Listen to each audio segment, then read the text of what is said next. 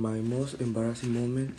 It was great of September 14 in 2019 when for the school made a festival of the of Independent Days on Mexico where we proposed going to eat a repetition of who the revolution had started. And first it didn't want to go but they convinced me saying they were going to give me points.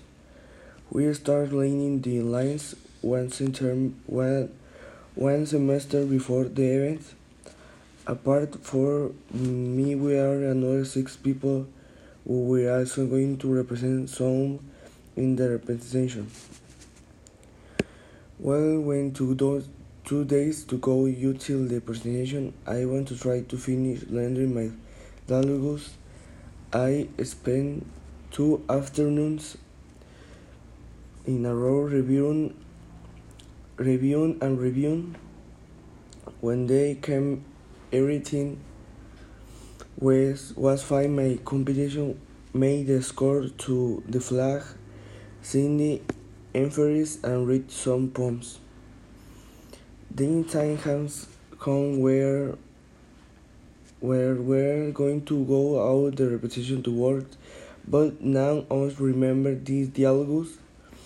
That was the beginning of the tragedy.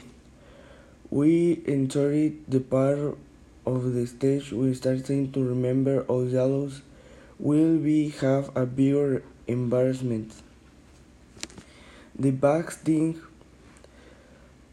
for me is that is why Miguel Hidalgo and that character has the longest and most important dialogues in there was a moment where I was left alone on the stage so I couldn't say my part while frozen in front of the people I can only say forget for the ridiculous.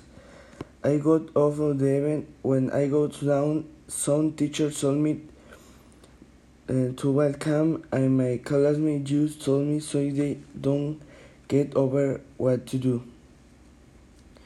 To conclude with this, is no longer stone about participating in 2 7 and then don't give me my points.